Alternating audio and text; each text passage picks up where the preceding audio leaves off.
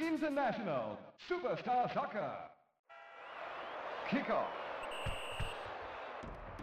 Saudações ouvintes, sejam bem-vindas e bem-vindos a mais uma edição do podcast Escenários, o programa que conta tudo sobre os detalhes mais importantes de partidas que marcaram a história do futebol internacional.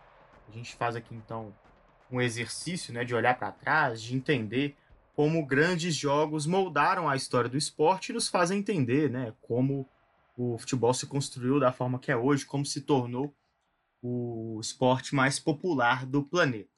Esta é a nossa vigésima, vigésima sexta edição, significa que já temos aí outras 25 edições anteriores no nosso feed, e lá você pode conferir histórias da década de 50, 60, 70, 80, 90 e 2010, jogos no Brasil, jogos de seleções, jogos pela Europa, em várias competições diferentes. Já temos aí então um, um bom repertório.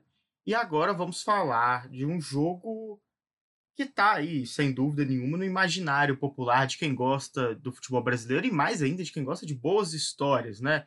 Como sempre, estou aqui com Bruno Morelli e já te chamo para dar o seu alô inicial, falando um pouco sobre esse jogo que a gente vai tratar daqui a pouco, que talvez você tenha um cenário, né, um pano de fundo tal, até mais famoso do que aconteceu nos 90 minutos, nos mais de 90 minutos que decidiram o Brasileirão de 85. Sim, pois é. é bom dia, boa tarde, boa noite, ouvintes. É, Bernardo, é, eu até brinco de vez em quando que essa é a final do Campeonato Brasileiro esquecida, né? Porque muitas vezes a gente acaba, né, esquecendo que em 85 nós tivemos um Curitiba e Bangu na final do campeonato. Né? Talvez seja a final de campeonato brasileiro mais é, surpreendente, né, por assim dizer, até a de 2001, talvez, quando foi Atlético Paranaense e São Caetano, né, outro time paranaense, mas é um jogo interessante, a história, né, de bastidores ali, né, o extra-campo muito mais conhecido, muito mais badalado, né? História controversa, né? Especialmente é, ligada ao time do Bangu, né? E nossos ouvintes vão ver um regulamento maravilhoso, né? Desse campeonato brasileiro de 85. É, o que não deixa de estar tá relacionado aí também a esses bastidores do, do Bangu, por exemplo, né? Porque esses caras todos tinham um trânsito muito fácil na CBF naquela época. E era realmente uma confusão. A gente fala aqui sobre o jogo, né? A bola rolando na final do Campeonato Brasileiro de 85 entre Curitiba e Bangu. Mas, claro, né, você que acompanha o programa sabe que a gente também traz um pré-jogo, um pós-jogo para contextualizar é, a partida que é, sim, o tema central aqui do podcast Cenários. Você que acompanha a gente há mais tempo sabe que depois da apresentação do Bruno Morelli, tem a do Paulo Madri, mas o Paulo Madri hoje não pôde participar aqui da nossa gravação. Claro, deu a sua força na pesquisa e daqui a 15 dias na nossa próxima edição, o Paulo vai estar de volta para poder fazer os seus comentários aqui, suas análises da partida. Antes da gente passar a bola para o Brunão trazer o que aconteceu antes da grande decisão de 85, Vou fazer o convite aos nossos ouvintes para poder acompanhar a gente nas redes sociais, no Instagram, arroba podcast e cenários, e no Twitter, arroba pod e cenários. se escreve com E-S-C-E-N-A-R-I-O-S. Esse também é o nome que você pesquisa no seu player favorito de podcast. É só buscar lá é, pelo nome do nosso programa e seguir o nosso feed. É de graça, não custa nada. E a cada 15 dias, às quintas-feiras, você recebe uma atualização, um novo programa, como eu já disse anteriormente, são 25 edições anteriores a essa. Então você que está chegando agora no bonde, saiba que tem muita história legal é, já contada e a gente vira e mexe aqui e acaba fazendo uma ponte com os nossos programas anteriores, né? porque no momento da pesquisa sempre cruza uma informação ou outra, jogador que jogou em outra campanha histórica já está aí se formando um emaranhado interessante. Só para, antes de passar, dar aquela pincelada final, a gente sempre tem uma efeméride, sempre tem um gancho que faz é, a, a, o nosso tema ser escolhido e ter alguma relação com o que está acontecendo no momento da gravação. E hoje a gente grava na terça-feira, dia 9 de novembro, quando o Curitiba está muito perto de selar o seu retorno à Série A do futebol brasileiro. Então, como homenagem aí ao, ao time Coxa Branca, também ao futebol paranaense, que não aparece aqui com tanta frequência no podcast Cenários, vamos tratar sobre esse título do Coritiba e também porque tem uma história riquíssima por trás que merece ser contada também sobre o viés do que aconteceu dentro de campo. A bola sua agora, Bruna Morelli. Conta pra gente o que estava rolando em 85, ano desta final. Bom, vamos lá. 85 foi o ano do primeiro Rock in Rio. Foi também o lançamento do jogo Super Mario Bros para o Nintendo Entertainment System, o NES, o famoso Nintendinho. E foi o ano também da primeira vitória do Ayrton Senna na Fórmula 1 e do primeiro título do francês Alain Prost. Nasceram em 85 Lewis Hamilton, Cristiano Ronaldo, CR7, a Lana Del Rey, o jogador de basquete brasileiro Thiago Splitter, o Hever, zagueiro do Atlético, o grande folclórico Wellington Saci, o centroavante Roger, aquele da Ponte Preta, do Botafogo, né? É, o venezuelano, piloto de Fórmula 1, Pastor Maldonado, o Diego Tardelli, que hoje está no Santos, o volante Elias, com passagens por Corinthians, Flamengo, Ponte Preta, o Wayne Rooney, o Everton com H, aquele da portuguesa, que rebaixou a portuguesa. O Asamoah Gyan, aquele do pênalti na trave, de Gana e Uruguai, do pênalti que o Soares defendeu a bola com a mão. A atriz Kalei Cuoco, do The Big Bang Theory. A Kira Knightley, do Piratas do Caribe. O J Balvin, músico, DJ, né? O Di Ferreiro, do NX0, o Thiago York, o rapper Emicida e o Bruno Mars. Morreram o presidente Tancredo Neves e as poetisas Cora Coralina e Henriqueta Lisboa. Então aí, isso era o que acontecia no Brasil e no mundo no ano de 85. Cora Coralina é quase um trava-língua. Agora, vamos ao pré-jogo propriamente dito. Né? O Campeonato Brasileiro de 85 começou em 26 de janeiro daquele ano. O Campeonato Brasileiro foi no primeiro semestre de 85. Teríamos 44 times. Um campeonato enxutíssimo para os padrões da época. O Campeonato Brasileiro que chegou a ter 96 times em 79 a CBF acabou por fundir oficialmente as taças de ouro e de prata, que equivaliam à primeira e à segunda divisões do Campeonato Brasileiro. Os 20 times melhor classificados no antigo ranking da CBF, o ranking de pontos, entrariam no primeiro campeonato, que seria ali os grupos, seriam os grupos A e B. Os outros 24 clubes seriam decididos nos campeonatos estaduais e com o campeão e o vice da Taça CBF, a Taça de Prata de 84, que eram o Uberlândia e o Remo, respectivamente. Então seriam ali 20 times divididos em dois grupos, A e B, os 20 primeiros do ranking de pontos, e os outros 24 jogariam o que seria a taça de prata nos grupos C e D, dois grupos com 12. Tá confuso? Calma que a gente confunde mais. Esses primeiros 20 times que ficavam nos grupos A e B eram dois grupos de 10, jogavam em turno e retorno, mas os times do grupo A enfrentavam os times do grupo B e vice-versa. Tipo o Campeonato Paulista. Se classificavam o campeão do turno e o campeão do retorno de cada grupo, mais os dois melhores colocados no somatório geral dos dois turnos. Nos grupos C e D eram dois grupos de 12 equipes, que jogavam em turno e retorno, mas dessa vez eles jogavam dentro dos próprios grupos. E olha que beleza. Uma fórmula de disputa na primeira fase aí com duas fórmulas diferentes, mesclando né, tudo que já tinha sido feito no, em regulamentos do Campeonato Brasileiro. Classificavam que loucura, também. bicho. Não, não tem como explicar isso. É. Não tem um critério.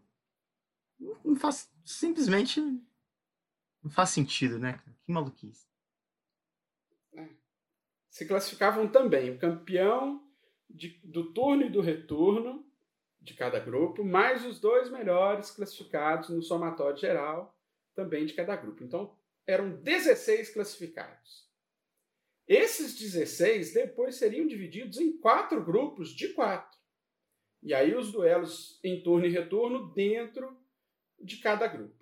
O campeão de cada grupo passava para as semifinais. As semifinais eram em jogos de ida e volta. E a final era em jogo único, com o mando de campo do time que tivesse a melhor campanha no geral. Então, tá essa pequena colcha de retalhos que foi feita no regulamento do campeonato de 85. Espero que você consiga entender pelo menos um pouco do que foi esse regulamento, porque realmente é muito bizarro. Agora, falando um pouco sobre a campanha dos dois times, é, o Coxa foi classificado para a segunda fase como campeão do retorno do grupo A, enquanto o Bangu foi o vencedor dos dois turnos no grupo D. Na segunda fase, o Curitiba ficou num grupo que tinha Sport Recife, Joinville e Corinthians. E o Coxa ficou em primeiro lugar, com oito pontos, ficou um ponto só à frente do Sport Recife. O Bangu ficou no grupo do Internacional, do Vasco e do Misto do Mato Grosso. E aí o Bangu passou até com uma certa folga. Foram 10 pontos, 3 a mais do que o segundo colocado, que era o Internacional. Lembrando que nessa época a vitória ainda valia somente dois pontos. É... Nas semifinais, o Bangu despachou o Brasil de Pelotas, foram duas vitórias. 1 a 0 no primeiro jogo e 3 a 1 no segundo. E o Curitiba já teve ali um pouco mais de dificuldade. É, venceu o Galo por 1 a 0 na ida e na volta um empate por 0 a 0, classificando aí a equipe da capital paranaense para a final contra o Bangu. O Bangu que vivia o auge da sua história a nível nacional. O Bangu que já tinha sido campeão carioca duas vezes, né, em 33 e 66, e chegava ali a final do campeonato brasileiro, é, turbinado pelo dinheiro do bicheiro Castor de Andrade, que montou ali um time de qualidade dirigido pelo técnico Moisés, ex-zagueiro e ídolo do clube. Moisés, que é dono de uma frase lendária que é zagueiro que se preze nunca ganha o Belfort Duarte. Belfort Duarte, que era o prêmio que era dado pela CBD na época aos jogadores profissionais que completavam 10 anos de carreira sem ter sido expulsos de campo. O Moisés, vocês devem imaginar, deve ter sido expulso algumas poucas vezes em sua carreira por Vasco, Bangu e Corinthians. É, o destaque do time era o Ponta Marinho, jogador rápido, habilidoso, o time chegou à final com apenas duas derrotas no torneio todo e tinha o melhor ataque com 54 gols. Já o Curitiba começou muito mal o campeonato, desacreditado, fez um primeiro turno horrível, né? E aí depois aos poucos o Enio Andrade foi encaixando o time e conseguiu chegar à final. A equipe teve uma trajetória bem mais acidentada, do que o Bangu. Foram 28 jogos, com 12 vitórias, 7 empates e 10 derrotas. Marcou 24 gols e sofreu 26, tinha um saldo negativo de menos 2. Né? A gente vai ver aí, o Curitiba é até hoje o único campeão brasileiro com saldo de gols negativo. Então esse aí era o, o pano de fundo aí, né? o, o histórico das equipes no campeonato. Cortesia Agora, desse, desse esquema maluco, né? times, né? Porque só assim para um time com saldo negativo conseguir ser campeão. né? E, e olha só, se você for pegar lá a tabela de classificação, o primeiro turno, lá naquela primeira fase de grupos, o Curitiba ficou em oitavo de 10. o Curitiba fez só sete pontos no primeiro turno. O Atlético Mineiro, que foi o, o campeão do grupo no primeiro turno, fez 15 pontos. O Curitiba só embalou no retorno, aí o Curitiba fez 12. E se o Curitiba não tivesse sido campeão do retorno, ele não se classificaria. Porque, no geral, ele foi o sétimo colocado. Ele perderia a vaga para o Fluminense. Né? Então, é, o Curitiba teve uma campanha bem acidentada ali no começo, né? e aí depois foi se acertando e conseguiu chegar a essa final. Vamos escalar aqui as duas equipes? Bernardo, escala pra gente aí o time do Bangu, que levou aí 90 mil pessoas pro estádio do Maracanã para essa final. É, pois é, rapaz. E aí, só antes de passar esse time do Bangu, dá duas dicas aqui. A primeira é a do documentário Doutor Castor, que está disponível no Globoplay. É, é um documentário, né, que, como o nome já diz, foca no Castor de Andrade, mas tem alguns episódios, especialmente o terceiro, se não me engano, é, como tema central o Bangu, né, e a forma como o Castor realmente dominava o clube da Zona Oeste Carioca na época e foi o responsável pela montagem desse time que alcançou sua, seu maior status, né, o seu ponto mais alto do patamar nacional. É, e quem e assim, né, fala muito sobre outras coisas também, né, como ele investiu nas escolas de samba, também o, o ápice e a derrocada da vida e carreira do Castor de Andrade. E aí vou fazer uma puxar a sardinha aqui, dar uma, fazer uma propaganda aqui do texto que o meu irmão, que ele é estudante de história, publicou no Ludopédio, que é um, uma ótima fonte de pesquisa para quem quer entender sobre história do futebol. Texto publicado no dia, último dia 29 de outubro se chama Castor de Andrade, um cartola suburbano. Um breve é, uma passagem breve assim, né? Mas o que você precisa saber para começar a conhecer, para poder entender como essa figura do Castor de Andrade está relacionada ao futebol e principalmente ao Bangu, tá lá. E, e, nesse texto traz, por exemplo, a matéria, da, o título da matéria da Placar, que foi publicado um pouco antes dessa final, falando que o time de Castor já tem um título, o campeão de simpatia. E a, o Castor, né, botou a galera do, da Zona Oeste do Rio no ônibus para o Maracanã. É, o pessoal que não estava acostumado a frequentar também aquela parte da cidade, né? O Castor levou a galera para o Maraca e também tá, tem o dedo dele desses 90 mil torcedores, não todos banguenses, claro, né? Tinha muito rubro-negro, tricolor, torcedor do Vasco, do Botafogo também. Certamente a maior parte não era torcedor do Bangu, mas a torcida do, do Rio abraçou a campanha histórica do time de Moça Bonita. Bom, sem mais delongas, vamos para o time do Bangu, então, do técnico Moisés, que a gente já falou. Tinha também aquele estilo clássico né, do, carioca, do carioca meio fanfarrão. E já que estava meio que cantando vitória antes da hora nas entrevistas ali antes do, do jogo começar. O Bangu vinha com Gilmar no gol, a linha de defesa vinha com Márcio Nunes na direita, Baby na esquerda, a, a dupla de zaga tinha Oliveira e Jair, mais à frente Israel, Lulinha e Mário na ponta direita, Marinho. Na ponta esquerda, Ado. E o centroavante era o João Cláudio. Esse é o time do técnico Moisés. Bom, então vamos escalar agora a equipe do Coritiba.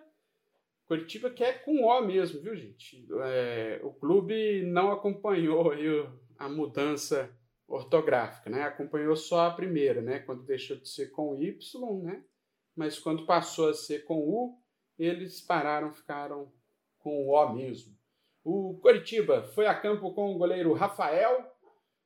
Na linha defensiva, André, Gomes, Heraldo e Dida. Almir, Marildo e Tobi. O Lela, Índio e Edson.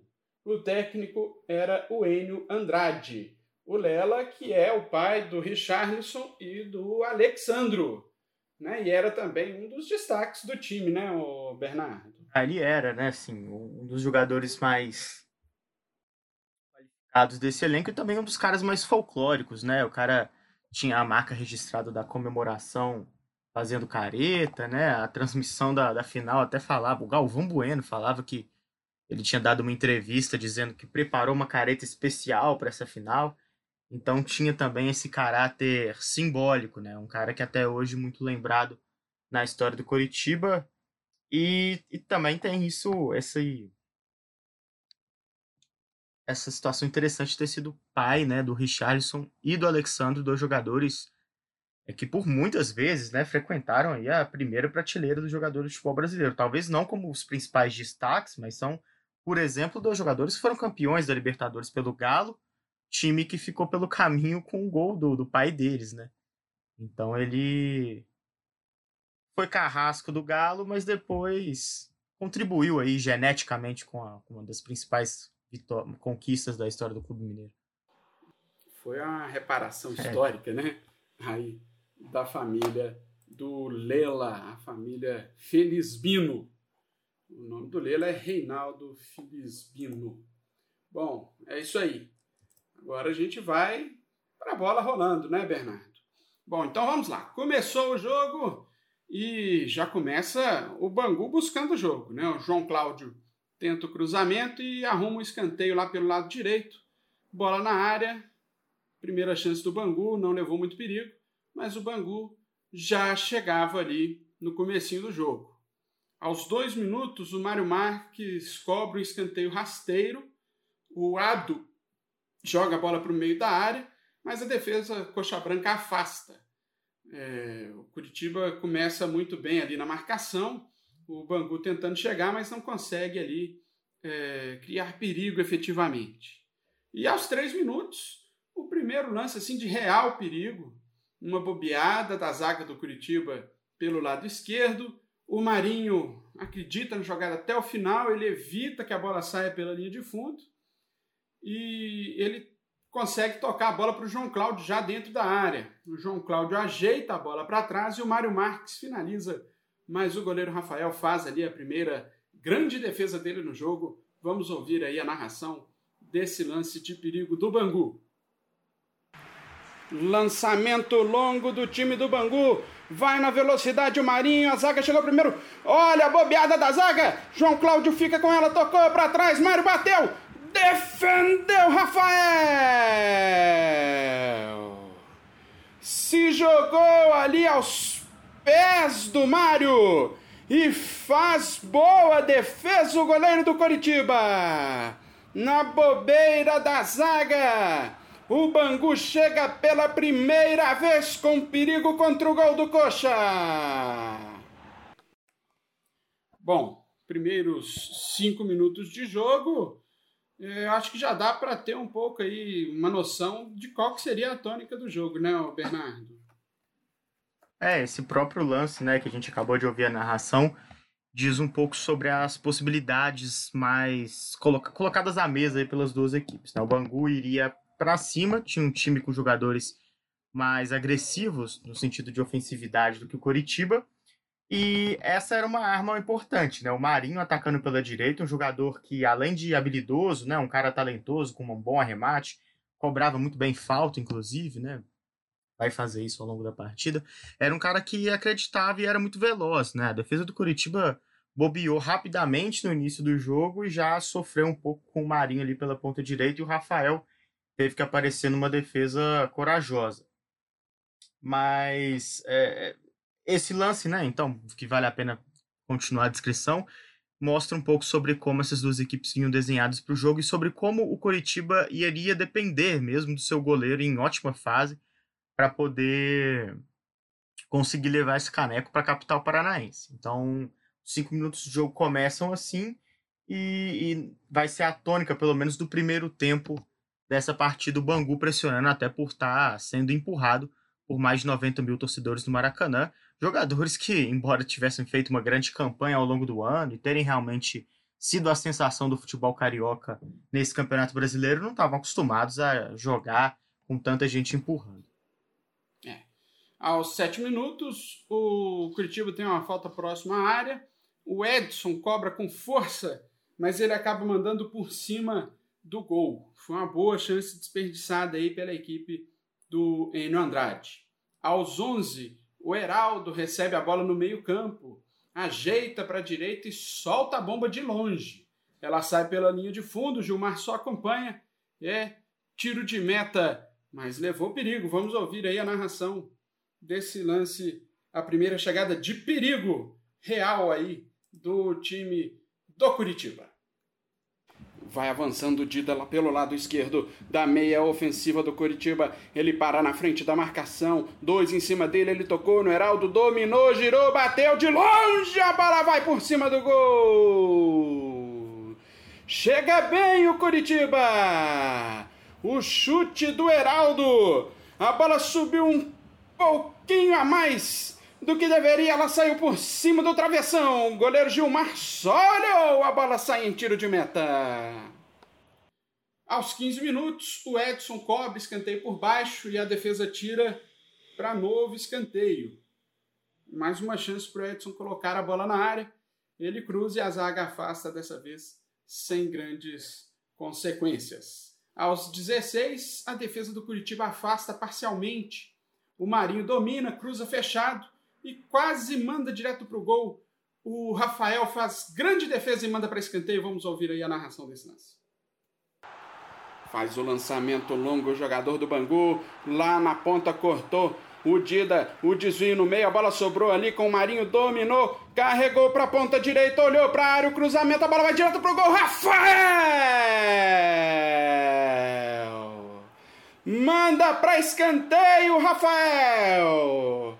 O Marinho olhou para dentro da área, parecia vir o cruzamento mas a bola acabou indo direto pro gol. Rafael estava atento, deu um tapinha nela, a bola sai a escanteio. Chega com perigo, Bangu. Bom, domínio aí, né, Bernardo, da equipe do Bangu, né? O Bangu ali amassando o time do Curitiba na defesa e exigindo ali bastante trabalho do, do Rafael o Curitiba chegando ali em chutes mais de longa distância, né? É, chegada despretensiosa do Curitiba que usava pouco a possibilidade também de atacar com o Lela pela direita e o Índio, né? Um bom centroavante índio, é, totalmente sumido até esse momento do, da primeira etapa.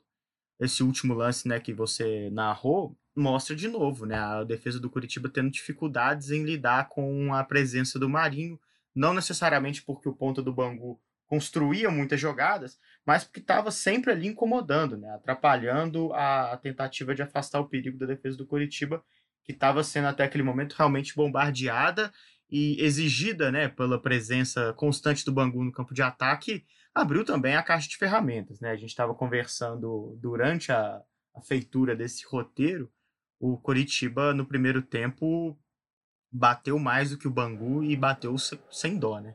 É, é, na verdade, eu acho que o Bangu bateu mais, porque o Curitiba não conseguiu jogar, né? O, o Bangu ainda chegou, né? Mas o, o Curitiba, toda vez que chegava, eles paravam ali com falta. O, o Curitiba não entra na área. Ah, sim, sim. Do Bangu, né? Então, assim, eu acho que é. É, tá. As pancadas mais. As, as pancadas. É, é eu, as pancadas. A gente comentou, na verdade, o contrário. Né? Mas é. acho que as pancadas do Bangu, elas são mais chamativas mesmo, né? Porque é. foram mais no campo aberto, né? Curitiba tentando sair. É, e tinha os caras ali que sabiam do que, do que fazer, né? Você falou do Moisés, o técnico, um cara que poderia oferecer boas dicas nesse caso, e o próprio Márcio Nunes, né? Um cara que abreviou a carreira do Zico, por exemplo. Uma das uhum. entradas históricas é. do futebol brasileiro, né? Um carrinho bem feio no joelho do, do jogador flamenguista o Paulo não tá aqui hoje, então a gente vai usar a cota Zico do Paulo e fazer esse comentário. Mas é, de fato, o, Coritiba, o jogo era muito duro, né? No segundo tempo eu acho que vai ficar até mais é, equilibrado no sentido da pancadaria. Mas o, o Coritiba era muito firme na marcação, mas os jogadores do Bangu tinham pouco espaço, né? A porrada não era tão. É, visualmente. não chamava tanta atenção. É, chamar o, o lance do Márcio Nunes no Zico de carrinho é muita bondade, né? Foi mais uma voadora. Ah, e só um destaque, né, que o, esse jogo foi aptado pelo Romualdo Arpe Filho, que também é outro cara folclórico, né, do futebol brasileiro e que é, a moda dos árbitros da época fazia vista grossa em muitas entradas mais fortes, né, e essas faltinhas de parar o jogo, quando não eram tentativa de homicídio, aí o Romualdo simplesmente virava de costas e segue o jogo. É, o Romualdo que em 86 aptaria a final da Copa do Mundo entre Argentina e Alemanha, né, que terminou com a Argentina do Maradona campeã do mundo no México. É, aos 18 minutos, o Baby recebe na ponta esquerda e cruza para a área. Dido e Marinho disputam pelo alto, mas o Marinho acabou fazendo a falta em cima do defensor do Curitiba. Aos 22, o atacante Lela, ele sai da direita e vai correndo lá para o lado esquerdo. Ele ajeita a bola para o meio, chuta cruzado, mas é bloqueado pela marcação. Na sequência, a bola sobe é cruzada para a área e o Gilmar sobe para fazer a defesa. E aos 25, o primeiro gol do jogo. O gol de Índio em cobrança de falta. Uma pancada, a bola entrou no canto, goleirão Gilmar nada pôde fazer. Um belo gol para explodir a torcida coxa branca no Maracanã. Vamos ouvir aí a narração do gol de Índio para o Coritiba. Falta perigosa para o Coritiba na meia canhota. É falta de média distância. O Índio ajeitou a bola, toma distância. Vai para a cobrança o centroavante Coxa Branca. Romualdo Arpe Filho colocando a barreira na distância regulamentar. Tem dois do Coritiba à frente da bola. Atenção! Partiu para a bola, Índio bateu! Gol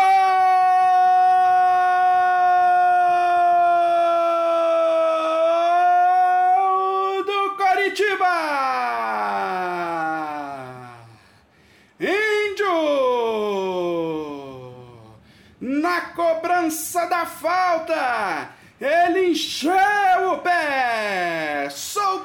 Bomba, a bola entrou no ângulo!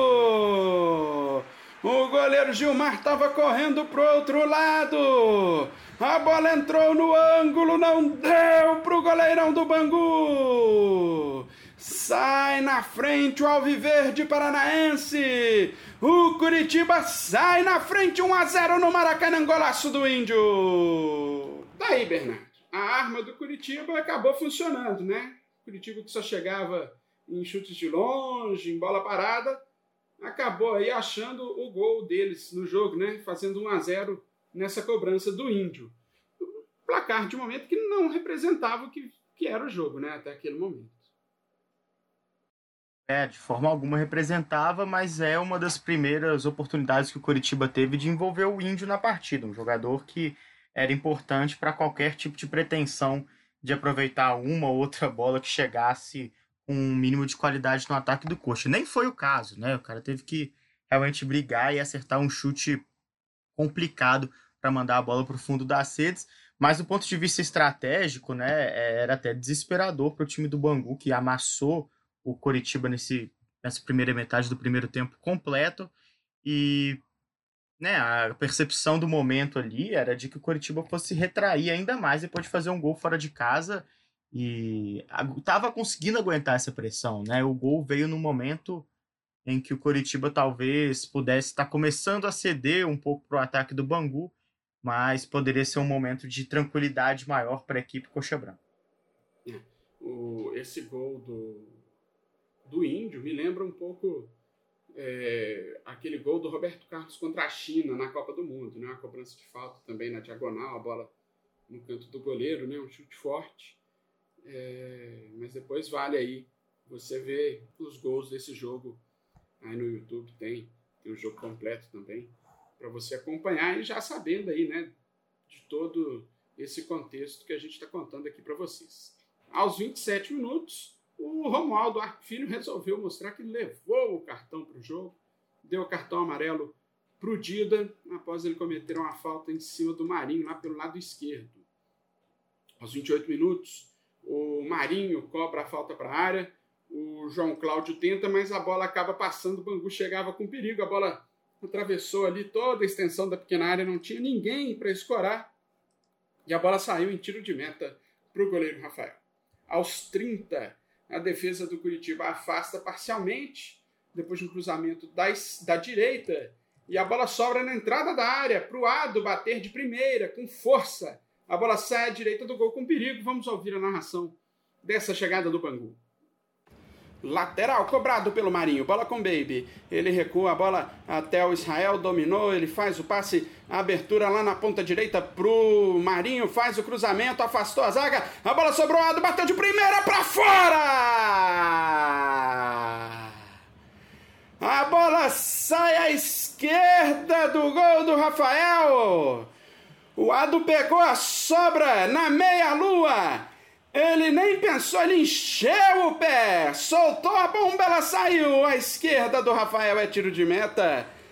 Não, o árbitro já, o bandeirinha já marcava ali o impedimento. Não valia nada. Apesar do perigo que o Ado levou ao gol do Curitiba, foi marcado o impedimento. Aos 32, praticamente do mesmo lugar do gol, o Índio cobra outra falta Dessa vez ele buscava o Edson lá na frente, a bola foi muito forte. O goleiro Gilmar ficou com ela sem grandes problemas. Aos 33, o Gilmar acabou saindo errado. Ele deu a bola nos pés do André, que recuperou a bola para o Curitiba e chutou de longe, mas o chute saiu fraco. O Gilmar fez a defesa tranquila no centro do gol. Foram duas chances seguidas ali do Curitiba. O Curitiba que equilibrou um pouco aí, né, o, o, o Bernardo? depois do gol, o Curitiba cresceu um pouco e até deu uma, uma equilibrada no jogo, né? Tentou abafar ali a equipe do Bangu, né? Acho que talvez a empolgação, né, deve ter acordado ali o time do Curitiba, né? É, foi até assim, ninguém imaginava, né? Na narração do jogo, o Galvão Bueno, por exemplo, canta a pedra que eu cantei aqui, né? A ideia era que o Curitiba fosse ficar cada vez mais convicto de sua postura inicial de defender, mas acho que o Bangu também acabou sentindo o gol, né? Assim, acabou dando mais espaço e o Curitiba avançou de forma natural. E de novo, né, voltando a colocar esses caras de ataque mais dentro do jogo, o Índio depois do gol é, participou mais das jogadas é, e até nas cobranças de falta, né, era um cara que levava esse tipo de perigo. Acho que o Curitiba pode ter percebido essa, essa possibilidade de rondar um pouco mais a área do Bangu e ser mais perigoso de fato. O jogo ficou equilibrado e a gente vai ver mais para frente que o Bangu, de certa forma, até conseguiu se aproveitar dessa desse Coritiba um pouco mais solto, um pouco mais lançado ao ataque. É, aos 34, uma bola lançada na área para o Ado, o Heraldo chega antes, toca com a coxa na bola, o Rafael ainda tenta evitar o escanteio, mas não consegue bola pela linha de fundo, escanteio para o Bangu, e aí vem lance de perigo.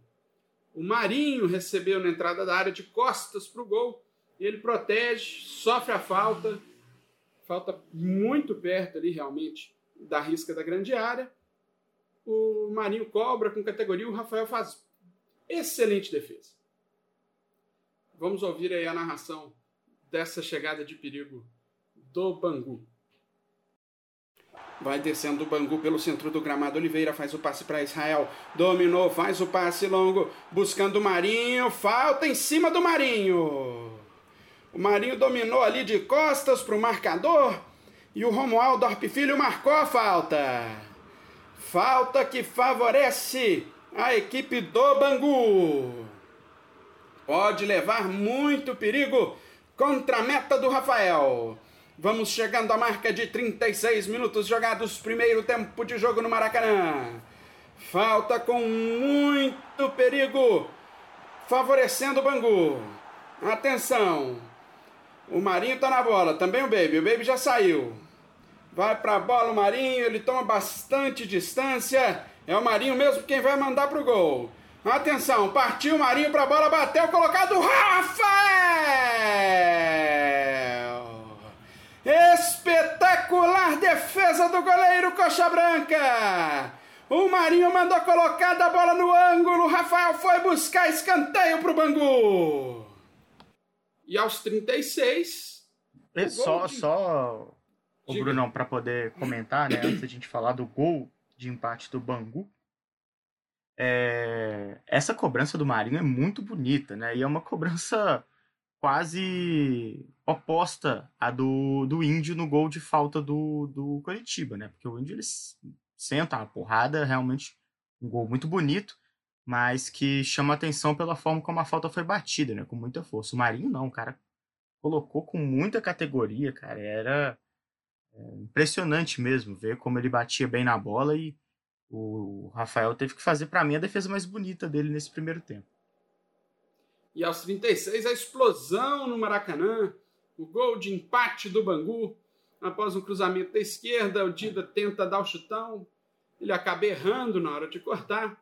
A bola sobra na entrada da área, o Lulinha bate firme. A bola ainda desvia no meio do caminho, enganando o goleiro Rafael. É o gol de empate do Bangu que eu narrei assim.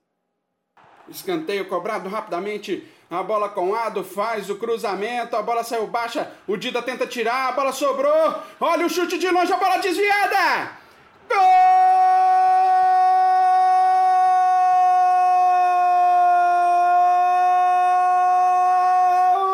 do Bangu.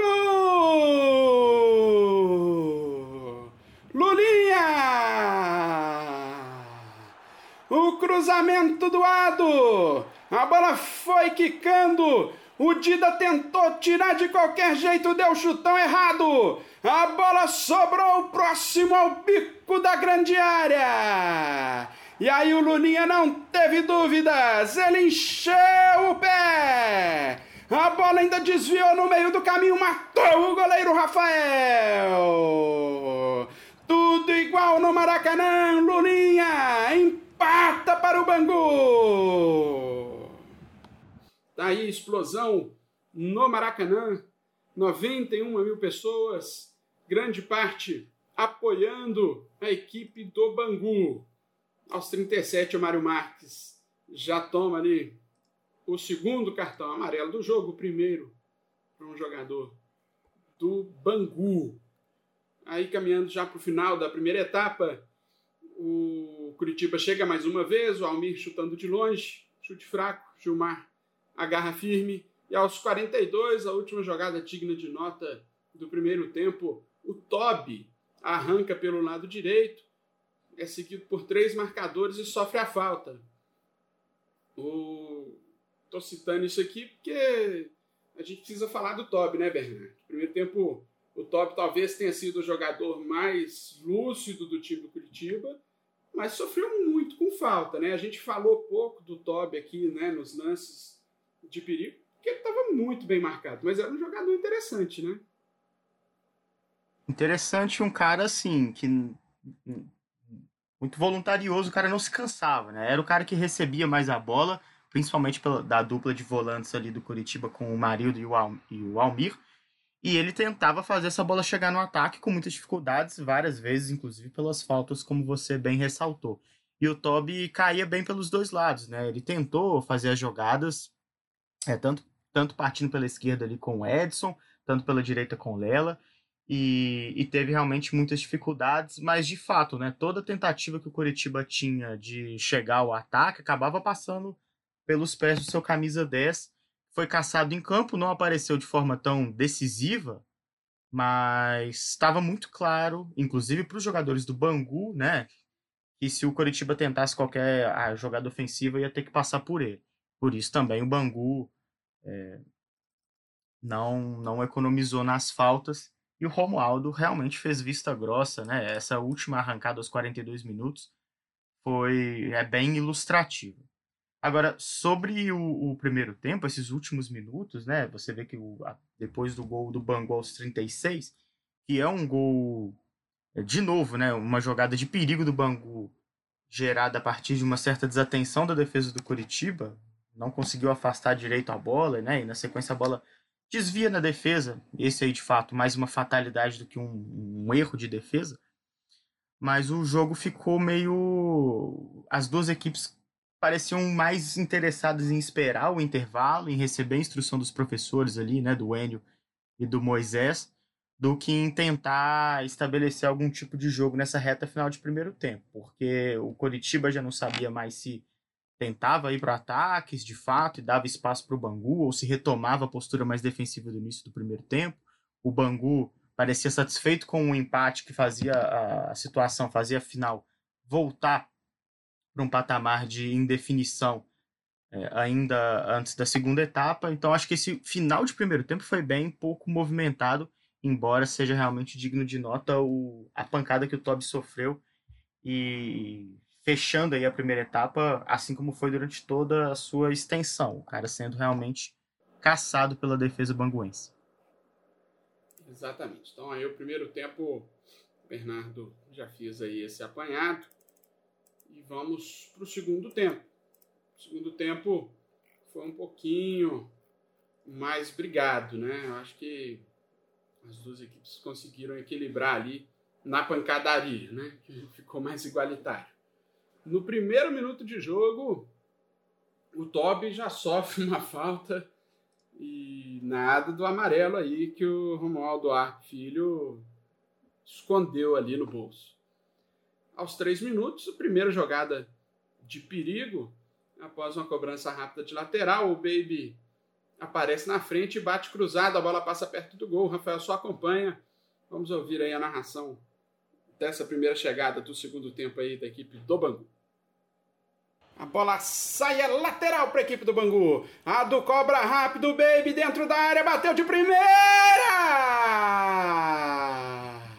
A bola vai por cima do gol, leva muito perigo contra a meta do Rafael. Chegou de surpresa ali o Baby e quase, quase ele desempata o jogo. Depois disso, só aos 10 minutos, o Marinho escapa da marcação do Dida e inverte a jogada para a esquerda, o Ado cruza e o João Cláudio cabeceia a bola à esquerda do gol. Aos 11, o João Cláudio recebe o passe na frente e parte em direção ao gol. O Gomes dá um carrinho e faz o corte providencial em cima da risca. Quase, quase o segundo gol do Bangu. Vamos ouvir a narração desse, desse lance de perigo do João Cláudio. Heraldo dominando no círculo central, perdeu a bola, roubou ali o Marildo, vai na velocidade, tocou pro João Cláudio, dominou, invadiu a área, Gomes chega por baixo para travar. Na sobra ainda, tentando ali o Bangu, a bola com o Ado, faz o desarme lá embaixo, Heraldo, conseguiu cortar, afasta a defesa do Curitiba. Ó, segundo tempo começou um pouco mais brigado, né? A gente, entre os 3 e os 10 minutos, a gente não teve lance nenhum, porque né, o jogo ficou ali entre um meio campo e outro. Mas o Bangu começou mais incisivo, né, Bernardo? Com, mantendo aquela tendência né, do primeiro tempo. É, começou e vai seguir assim, né? O Bangu atacando mais e acho que agora na segunda etapa, né, apesar desses minutos iniciais mais tensos, sendo um pouco mais é, frio, né, mais calmo na tentativa de criar as jogadas, né, não ficou tão dependente das falhas da defesa do Curitiba para conseguir de fato chegar até o Rafael. Prova disso é que eu acho que você vai falar muito ainda o nome dele nesse lance a lance, principalmente na segunda etapa, um cara que foi importante para manter a bola longe das redes do, do Curitiba. Aos dois minutos, o Rafael ele fica caído, né? Porque nesse lance que eu narrei por último aí, ele acabou é, trombando ali com o João Cláudio e com o Zagueiro Gomes. E aí ele fica caído no gramado, recebe atendimento, o jogo fica parado.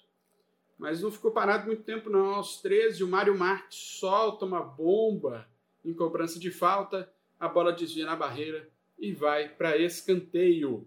Aos 15, chegada de perigo com o Marinho, ele chutando, um, mandando uma bomba, um chute forte, a bola sai em tiro de meta.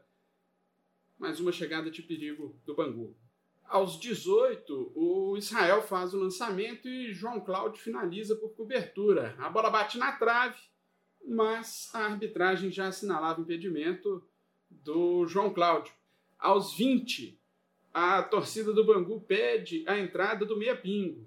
Torcida, dá para ouvir, né? A torcida gritando pingo, pingo, lá no Maracanã. Aos 21, o Gomes não consegue afastar. O Lulinha domina, mas o Gomes joga a bola em cima do adversário. Ela sai em tiro de meta para o goleiro Rafael. E aos 24, a gente tem aí é, dupla chance do Bangu. Primeiro no lançamento longo e que o Marinho cabeceia para o meio da área. O Rafael afasta o perigo. Na sequência, o Marinho solta a bomba numa cobrança de falta e o Rafael faz outra boa defesa sem dar rebote. Nós vamos soltar aí, na sequência, a narração desses dois lances de perigo do Bangu. É o goleiro Rafael aí protagonizando duas boas defesas e salvando o Curitiba. Sai jogando Oliveira lá pelo lado esquerdo. Ele corta para o pé direito. Ele olha para frente, faz o lançamento longo. Buscando Marinho dentro da área. Cabeçada para o meio da área. Rafael! O Ado vinha chegando no segundo pau. O Rafael saiu explodindo. Faz grande defesa o goleiro do Coxa. Defesa sensacional, um milagre do Rafael no Maracanã. Falta perigosa para o Bangu. Foi daí que saiu o gol do Curitiba. Vai para a bola agora o Marinho, lá na meia canhota, autorizou o Romualdo. Foi para a bola, o Marinho bateu a bomba. Rafael faz a defesa. A pancada no meio do gol. Conseguiu segurar firme o goleiro do Curitiba. Passamos aí da metade do segundo tempo. O Bangu continua, né, pressionando e buscando ali o gol. O Marinho fazendo uma excelente partida, né, Bernardo? No segundo tempo, então, parece que ele, né, resolveu soltar ali o repertório dele, né?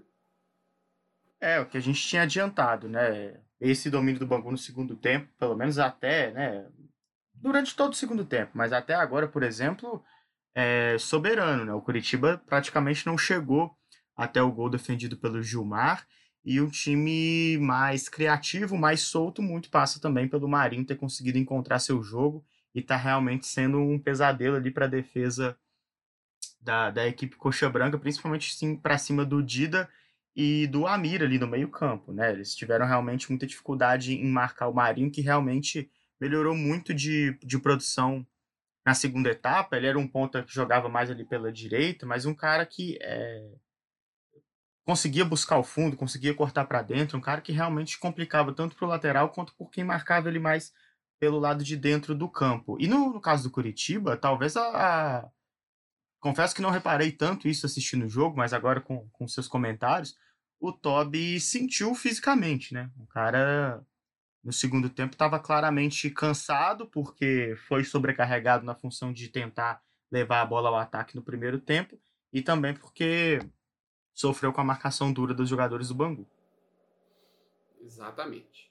É, aos 25, o pai do Richarlison cruza e o Índio cabeceia para fora. O Curitiba praticamente não chegou ao ataque. Essa aí talvez tenha, tenha sido aí nesses primeiros 25 minutos é, a primeira chance do Índio nesse segundo tempo. E nem levou tanto perigo assim. Aos 29, bola na área do Curitiba, a zaga afasta parcialmente, o Pingo tenta de bicicleta, mas o Romualdo marcou ali o perigo de gol. Aos 30, uma bela troca de passes do Bangu na entrada da área, o Pingo chuta forte, o Rafael faz a defesa em dois tempos. Vamos ouvir aí a narração dessa outra grande defesa do senhor Rafael Camarota. Vai descendo o Mário na meia direita. Ele faz o passe abertura na ponta para o Marinho. Faz o levantamento para a área. Lulinha escorou para trás. Pro Mário, tocou no pingo. Pro Lulinha de calcanhar, soltou no pingo. Bateu, Rafael espalma. A sobra, Rafael de novo. Pega em dois tempos o goleiro do Coxa. Jogada trabalhada, jogada envolvente da equipe do Bangu. O Pingo chutou de três dedos, o Rafael soltou, mas conseguiu se recuperar e pegou a bola na sequência. Segue um a um, se manda o coxa para o campo de ataque. Aos 38, mais Bangu. O Marinho recebe o passe na frente, ele passa pelo Rafael e manda para o fundo das redes. O Bandeirinha dá o gol, mas o Romualdo anula o gol. Vamos ouvir a narração do lance primeiro e aí depois a gente explica a polêmica que tem em cima desse lance. Recupera bem Lauado. Já faz o passe no Lulinha, sai jogando o Bangu. Lançamento longo, Marinho nas costas da defesa. Saiu sozinho, invadiu a área, driblou Rafael. Vai fazer, vai fazer. Gol!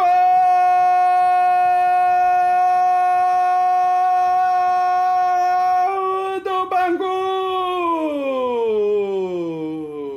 Um golaço do Marinho! E a confusão estabelecida no gramado. Os jogadores do Coritiba cercando o assistente número 1, um, assistente da bandeira vermelha.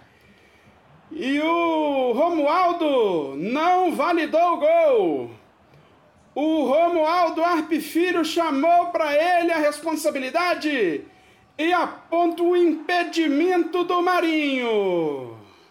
Realmente o Marinho saiu com muita liberdade nas costas da defesa. O Bandeirinha não marcou. Quem marcou o impedimento foi o Romualdo. E o jogo vai ficando um a um por enquanto. Até o goleiro Jairo vai lá reclamar, vai pressionar o assistente. E é isso. Romualdo Arpe Filho confirma a marcação, impedimento marcado. Não valeu o golaço de Marinho. Bernardo, o Bandeirinha não marcou nada. Quem marcou o impedimento ali é. foi o Romualdo.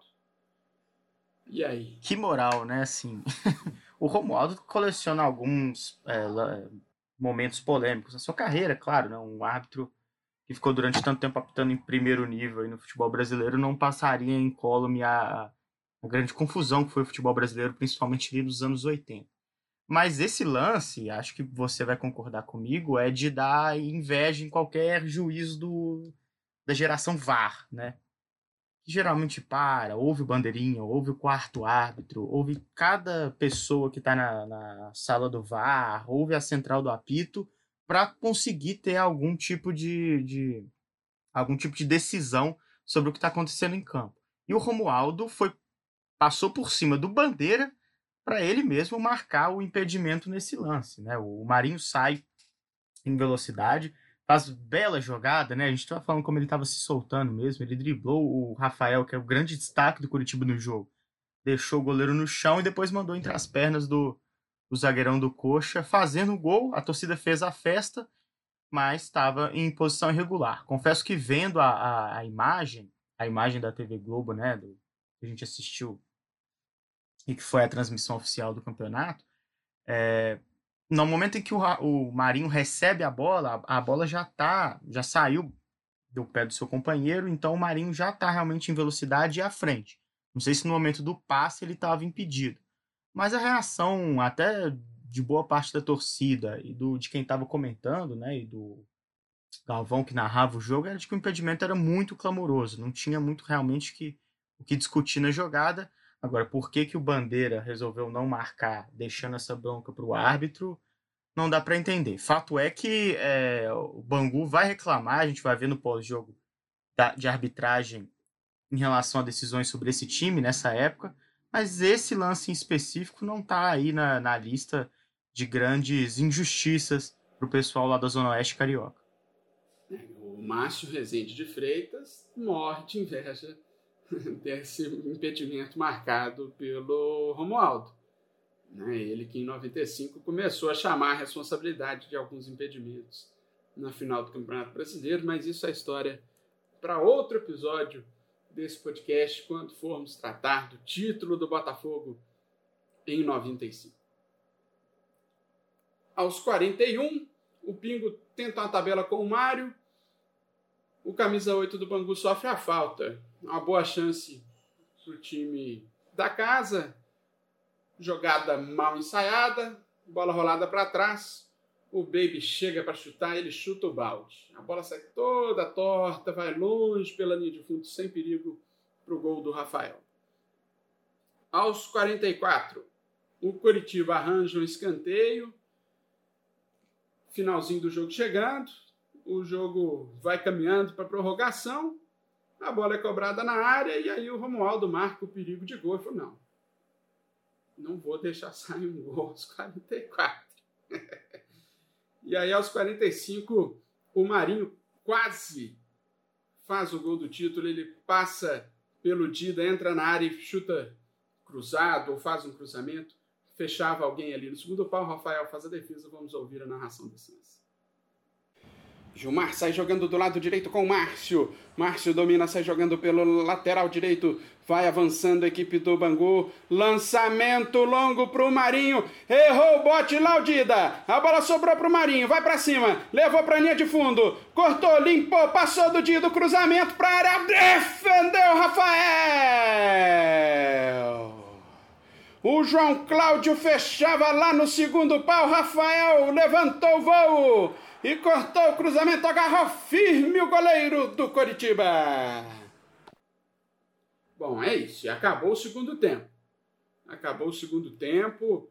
O Bangu mereceu melhor sorte, né? O Bangu criou muito mais, né? O, o Curitiba não teve nenhum chute, assim, né? Não teve uma defesa do Gilmar no segundo tempo, né, Bernardo? É, a gente falava, né, no, no finalzinho, os últimos minutos ali da primeira etapa, que as equipes estavam, assim, meio atônitas, né, esperando realmente voltar para os vestiários e saber com mais detalhes qual seria a postura para o segundo tempo. É, tudo me leva a crer que o Enio Andrade teve uma preleção bem eficiente na, na segunda etapa, no sentido de programar realmente o seu time para uma função muito bem definida, que era defender. O Curitiba sequer tentou é, atacar né, o, o Bangu. Eh, né, não dá para ser injusto falar que não tentou, porque o Bangu também foi eficiente, venceu muito bem os duelos no meio de campo e atacou muito melhor. O Marinho realmente aparecendo e mostrando porque foi o melhor jogador do campeonato, o melhor jogador do Brasil naquele ano, um cara que viria a ter até é, chances na seleção brasileira do Tele Santana. É, e, e, esses últimos minutos, né, dos 38 aos 45, tem dois lances que mostram como o Bangu ficou muito próximo do gol e muito próximo pelos pés do seu camisa 7. Esse gol que a gente falou que foi anulado pelo Romualdo por impedimento e essa última jogada em que o Marinho passou pelo Dida pela décima, quinta, vigésima vez só nessa segunda etapa e acabou brigando de novo o Rafael a intervir. Então o Bangu no segundo tempo realmente foi muito dominante. Se no primeiro tempo dá para ter alguma discussão sobre quem é, merecia ter saído com resultado, embora o Bangu também tivesse atacado mais, na segunda etapa essa discussão simplesmente não existe.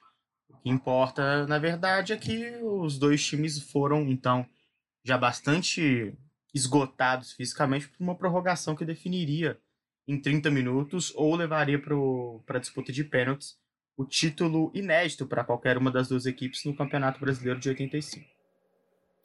O Marinho que faleceu recentemente faleceu em 15 de junho de 2020, aqui em Belo Horizonte, em virtude de uma infecção no pâncreas.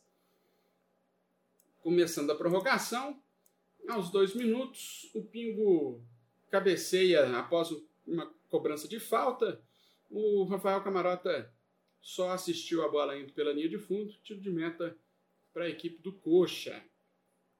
Aos três minutos, temos um cartão amarelo para o zagueiro Gomes, do Curitiba, por falta perto da linha lateral. Aos cinco minutos da prorrogação, chega aí o Bangu mais uma vez, uma finalização a queima-roupa. O Rafael faz um milagre, ele espalma, a bola sobra e o Pingo faz o cruzamento para o Lulinha cabecear por cima do gol. Vamos ouvir aí a narração desse lance. Ado dominando na ponta direita, ultrapassagem do Márcio. Bola para ele, linha de fundo, cruzamento, Dida afasta. Olha o Mário de primeira, bateu, espalma, Rafael. Pingo evita a saída, cruzamento para trás, a cabeçada do Lulinha por cima do gol. A bola foi por cima do gol, é tiro de meta. Vai se segurando o coxa no comecinho da prorrogação. Aos oito, o Mário faz boa jogada, ele bate cruzado e o Rafael pega mais uma. Isso aos oito do primeiro tempo da prorrogação. Aos onze, mudança no Curitiba. Sai o Marildo para a entrada do Marco Aurélio. Marco Aurélio, aquele que foi treinador com passagens de sucesso por Cruzeiro, Palmeiras, Ponte Preta. E Marco Aurélio entrando aí, o volante no time do Curitiba. O Marildo pregado, né? É. O jogo desgastou, né? Realmente. É, não tinha como, né? Assim, o cara tava na posição do campo que correu igual um maluco na segunda etapa inteira e na prorrogação já não tinha condição nenhuma de, de continuar na partida. Aos 12, após um chute cruzado do Mário pela direita, o Rafael sai do gol e espalma ali meio sem jeito. Na sequência, ele consegue evitar ali o escanteio. Vamos ouvir a narração dessa outra intervenção do goleiro do Coritiba. Se manda o Bangu com o Mário lá pela ponta direita, cortou o Dida, cruzou para a área, soltou o Rafael. A bola voltou, Luninha bateu, a bola subiu demais, Rafael fica com ela. Deu sorte o goleiro do Coritiba. O Mário faz linda jogada, deixou o Dida na saudade, ele cruzou. O Rafael tentou encaixar, ele acabou soltando. O Lulinha pegou na orelha da bola, ela subiu demais e o Rafael fica com ela tranquilamente. Um a um, vamos caminhando para o final do primeiro tempo da prorrogação. E esse foi o último lance relevante aí do primeiro tempo da prorrogação. Só deu Bangu, né, Bernardo? O Bangu amassou de novo, né, o Curitiba. Parece que o Curitiba sentiu muito mais fisicamente do que o time do Bangu, né? É, o primeiro tempo de prorrogação é um apêndice, né? Um pós-fácil da, da etapa final do tempo regulamentar. O Curitiba não teve reação e o Bangu continuou tentando atacar. É, destaque para essa para essa chegada aí é, em que o Rafael mais uma vez salvou e o Bangu acabou perdendo a oportunidade de sair na frente num momento que parecia que o Curitiba não teria muitas forças para poder tentar o empate é, no, nesses 15 minutos finais de prorrogação. Bom, o segundo tempo da prorrogação já começa com cartão amarelo para o goleiro Rafael, por fazer cera. Tomou ali um amarelinho, o homem do jogo. Aos quatro, chegada de perigo do Bangu. Marinho recebe o lançamento, mata no peito e bate cruzado. A bola cruza toda a pequena área e sai em tiro de meta. Vamos ouvir aí essa boa jogada do Marinho. Lulinha dominando na meia direita. Ele avança, olhou, lançamento longo dentro da área. Marinho dominando o peito, tirou Rafael, bateu a bola, passa na boca do gol e não entra. A bola cruzou a boca do gol, saiu à esquerda mas quase, quase um golaço do Marinho. Por muito pouco que essa bola não entrou. É tiro de meta pro Coxa, se livra na sorte agora o Coritiba. Aos cinco, mudança no Bangu. Sai Lulinha, o autor do gol, e entra Gilson Gênio no Bangu. O Gilson deu uma deu um, um trabalhinho aí pro Curitiba depois, né, Bernardo? Deu, entrou bem na partida, né? E era um jogador de destaque desse time do Bangu também. Passagem bem rápida, né, pelo Bangu. Depois ele integrou aquele time da Inter de Limeira, que foi um time meio galáctico, né, da equipe do interior paulista. Gilson, um gênio que teve também grande carreira como. Grande não, né? Mas teve uma carreira extensa como técnico. Aos sete minutos, após cruzamento da esquerda, Lela cabeceia para a defesa do Gilmar. Vamos ouvir aí essa chegada do Curitiba. Falta para o Coxa na ponta canhota. Edson cruzou, Lela de cabeça, defendeu o goleiro Gilmar. Segura firme o goleiro banguense. Foi a primeira chegada do Curitiba nos dois tempos de prorrogação, né, Bernardo? O é, Lela e se contar o, o segundo é, e se contar o segundo tempo do, da etapa complementar, né? Deve ter sido a primeira chegada do Curitiba em mais de meia hora de partida, né? De bola rolando. Foi a das poucas chances que ele teve aí também de estrear sua careta nova que ele vinha ensaiando para final, porque fora essa ele teve passou bem batido durante a partida, embora repetindo, né? Tenha sido muito importante para o Curitiba ao longo do campeonato e nessa arrancada que você citou no pré-jogo. Aos nove minutos, Gilson Gênio, ele aciona o Ado lá na esquerda, o Ado cruza buscando o pingo na área, mas a defesa do Curitiba consegue fazer o corte. Aos 10, após cruzamento da esquerda, o Gilson solta uma bomba de primeira. A bola desvia no meio do caminho, passa com perigo e sai em escanteio. Vamos ouvir aí essa chance desperdiçada pelo Bangu. Bangu na ponta canhota, Baby domina, olhou para área, o cruzamento afasta a zaga, a bola sobrou, Gilson de primeiro, desvia, a bola sai, escanteio! Mas estava batido, Rafael, Rafael só olhou! O desvio da zaga foi providencial, quase, quase o gol do Gilson. É escanteio para o Bangu. Aos 12. Agora seria, né? Seria, só para complementar, né? Seria folclore demais, assim, até para essa final, até para esse campeonato, se o Gilson, que entrou no lugar do Lulinha, que fez o gol após desvio no primeiro tempo, fizesse um gol igual na, na prorrogação, né? Nesse, lá, nesse caso aí, quem quer que os deuses do futebol entenderam que chega, né? Não tem limite. Aos 12, após a bola ficar viva, dentro, na frente da área, o Ado bate de primeira, mas sem direção. É tiro de meta para o Rafael. Finalzinho de jogo, 13 minutos do segundo tempo da prorrogação. O Bangu permanece na pressão e o Marinho recebe o passe na direita, ele domina e bate cruzado. O Rafael Camarota faz outra grande defesa e manda para escanteio. Vamos ouvir aí a narração desse lance. Gilson toca a bola para Pingo, dominou, limpou o primeiro, limpou o segundo, saiu do terceiro, tocou, Marinho dominou, bateu cruzado, espalma Rafael! A bomba do Marinho, ela foi em cima do goleiro, Rafael que fechou bem o ângulo. A bola sai a escanteio para o Bangu que segue pressionando no finalzinho do jogo. Aos 14, a mudança pensando nos pênaltis. O Enio Andrade põe o zagueiro Vavá no lugar do Almir, volante. Então aí essa última mudança no Curitiba. Aos 16, o Romualdo Arpe Filho põe final ao jogo e seria decidido o Campeonato Brasileiro nos pênaltis, pela segunda vez na história.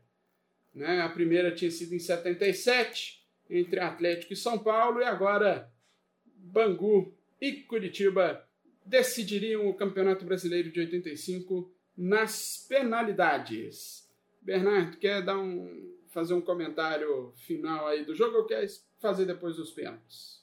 Eu acho que a gente passou, a gente passou bem, né, pelo jogo e como o Bangu atacou mais durante toda a partida e com destaque para a segunda etapa da, da, do tempo regulamentar e para toda a prorrogação. Era nesse cenário e a partida se encaminhava ali para a disputa de pênaltis. É importante ter isso em mente, porque o Bangu, além de jogar no Rio, né, estava é, atacando muito, né, poderia estar tá ali com a moral em alta, né, chegou mais perto.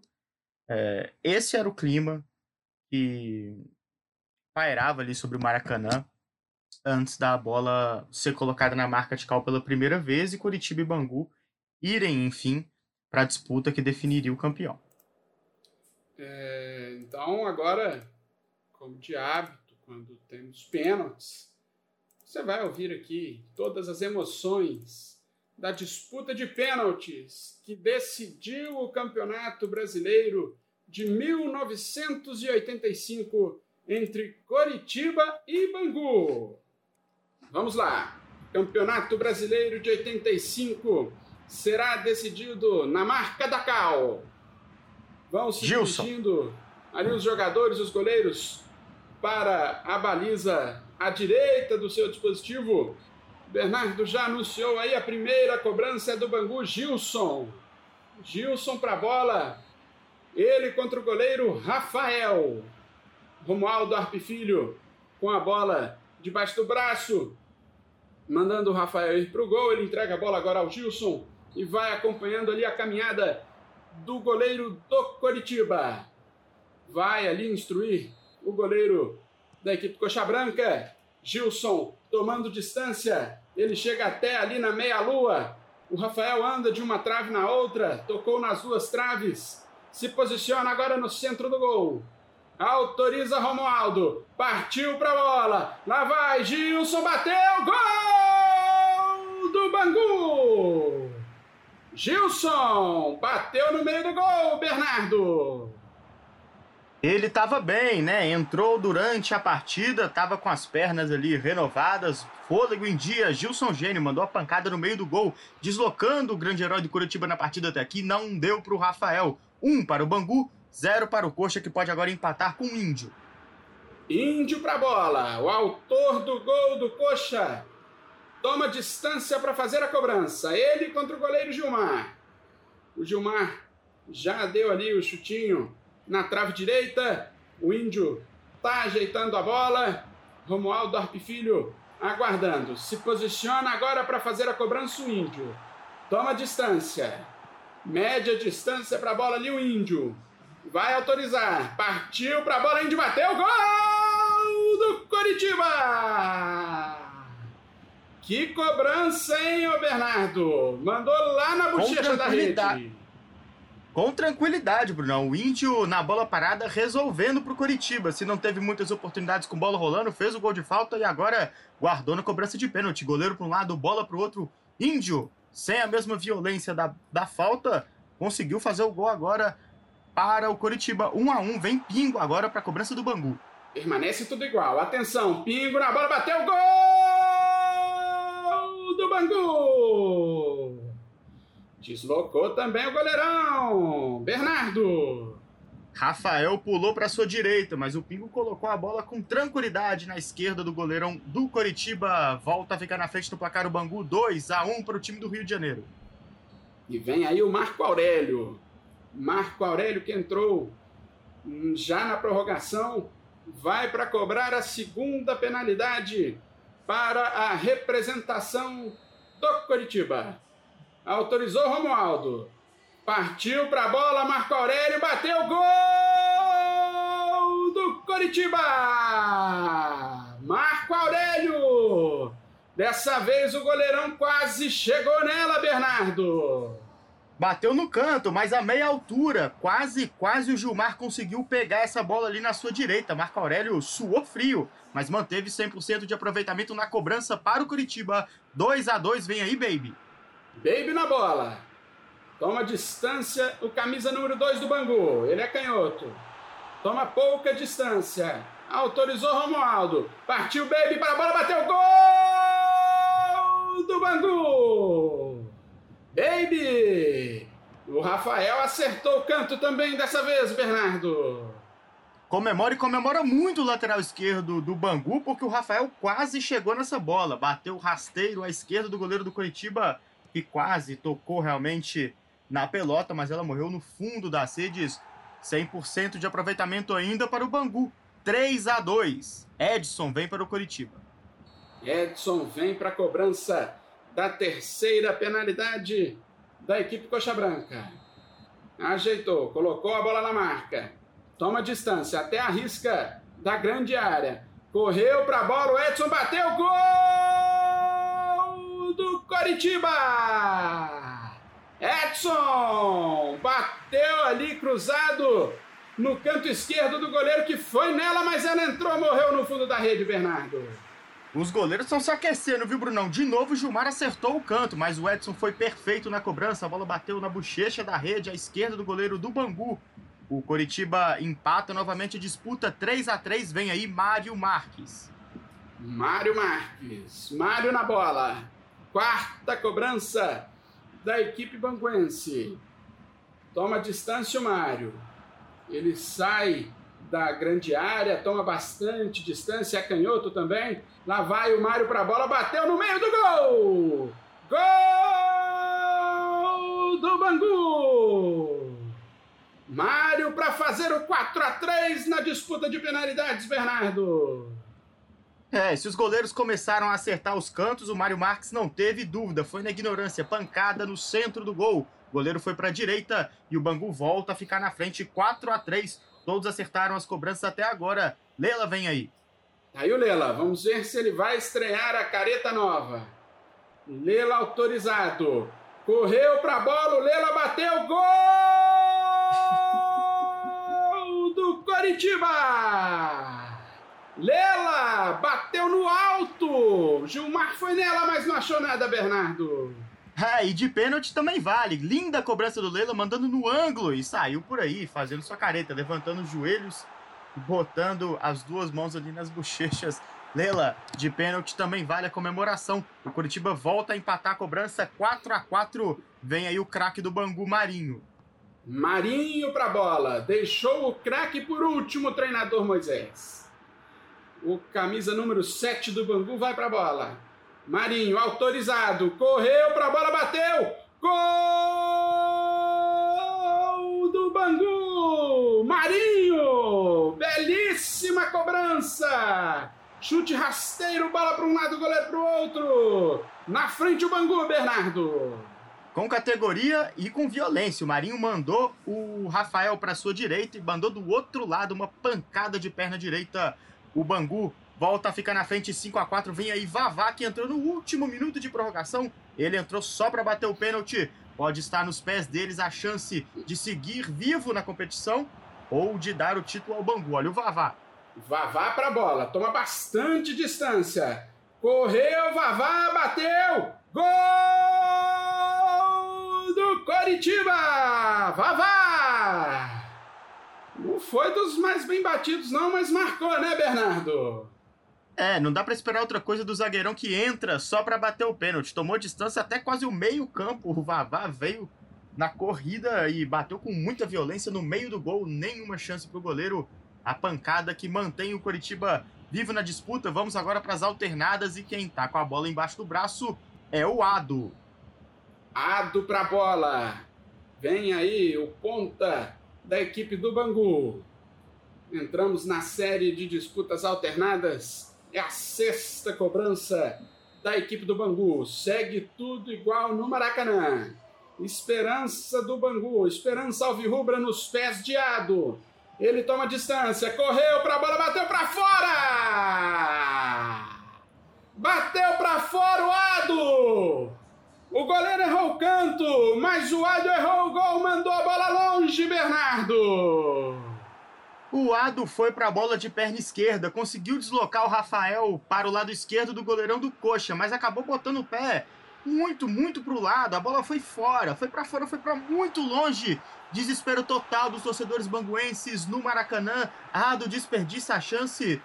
Sai ali aos prantos. Sendo ajudado pelo colega do, do Bangu, Ado, mãos na cabeça. Sabe que a chance de ser campeão está passando muito próximo agora para o lado do Coritiba. Gomes, o zagueirão, vem para a cobrança. Se fizer, o Coxa é campeão. Desolado ali o Ado, sendo consolado pelo Baby. Vem Gomes. Pode ser a cobrança decisiva do jogo. Pode dar o título ao Coritiba. Toma distância o Gomes. Autorizado. Correu para a bola, bateu. Gol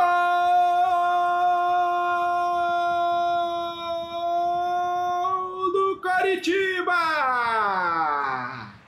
E é gol de título! É gol de campeão! Gomes na cobrança decisiva para explodir o Paraná, para pintar de verde e branco o Brasil. O Coritiba é o campeão brasileiro de 1985, Bernardo. Gomes batendo muito bem à esquerda do goleiro Gilmar, que por pouco não conseguiu alcançar a bola. Os centímetros entre a luva e a bola separam agora o Bangu do título brasileiro. Fim do sonho para o time da Zona Oeste do Rio de Janeiro. Começa agora então a lua de mel do Coritiba com a sua torcida. Título histórico, primeiro do Coritiba e primeiro título nacional das equipes paranaenses. Vai levar a taça direto para o Paraná, festa do Coritiba no gramado do Maracanã. Bom, tá aí. O Coritiba foi campeão brasileiro nos pênaltis. O jogo terminou empatado em 1 a 1 no tempo normal e na prorrogação. E aí nos pênaltis 6 a 5 entramos aí na série alternadas. Você acompanhou aí as emoções em tempo real da disputa de pênaltis entre Coritiba e Bangu. Vamos agora para o pós-jogo. O que, que aconteceu aí, né, com as duas equipes no futuro próximo após esse jogo. Bernardo. Vamos lá, né? Disputa de pênaltis histórica. O Ado, que a gente narrou, você narrou aí, né? Saiu completamente desolado depois de desperdiçar essa cobrança. Um cara que nunca de fato conseguiu se sobrepor a essa memória que ainda o assombra, né? Não tem uma matéria sobre esse Bangu de 85, esse documentário do Castor que a gente citou também traz o Ado, que o cara não continue ainda derramando lágrimas ao ser reperguntado, ao se lembrar deste pênalti perdido, porque, como a gente comentou aqui, né, o Bangu teve muito próximo, não só por ter chegado e ter feito história, por, né, por simplesmente estar na decisão do Campeonato Brasileiro, mas também por ter feito um grande jogo, né, e ter estado mais perto do gol durante maior parte do tempo. É, teve um jogo muito mais ofensivo e levou mais perigo do que o Coritiba. Mas o que interessa é que o Coxa foi campeão, título histórico. O Coritiba é, não voltou a bater campeão do Campeonato Brasileiro desde 85 e por isso está aí, né? Todos esses grandes nomes do Coxa que a gente citou ao longo do programa na história no mais alto patamar da equipe Coxa Branca. Bom, é, vale lembrar também, né, para destacar um, o Toby, que a gente falou bastante ao longo da transmissão, ele jogou tão bem nessa partida, e nessa época era até mais comum isso, né? Os jogos não eram tão é, acessíveis, nem todos eram televisionados. Quando você fazia uma grande exibição contra uma equipe, era comum que essa equipe ficasse atraída, né? Te chamasse atenção. Em 86, o Toby foi contratado pelo Bangu. O Castor desembolsou uma boa grana e trouxe o, o jogador do Curitiba para a moça bonita, né? Então, prova aí de que o que a gente está falando tem fundamento. Cara realmente teve um bom jogo, apesar da pouca produtividade ofensiva do Coritiba. Bom, caso, é, como o Castor deve ter pensado assim, ó, esse cara aí quase tirou, esse cara tirou o título do meu time, né? Então, deixa eu trazer ele pra é. cá, quem sabe assim eu ganho, né? É, o Castor deve ter, né, a vontade dele poderia ser comprar todo o time, de comprar o Curitiba, né? E a taça junto. Mas não sei se o de jogo do bicho movimentava muita grana, né? Mas não sei se movimentava grana o suficiente. Bom, é, o Coritiba, como era de se esperar, foi recebido com uma festa absurda né, nas ruas da capital paranaense.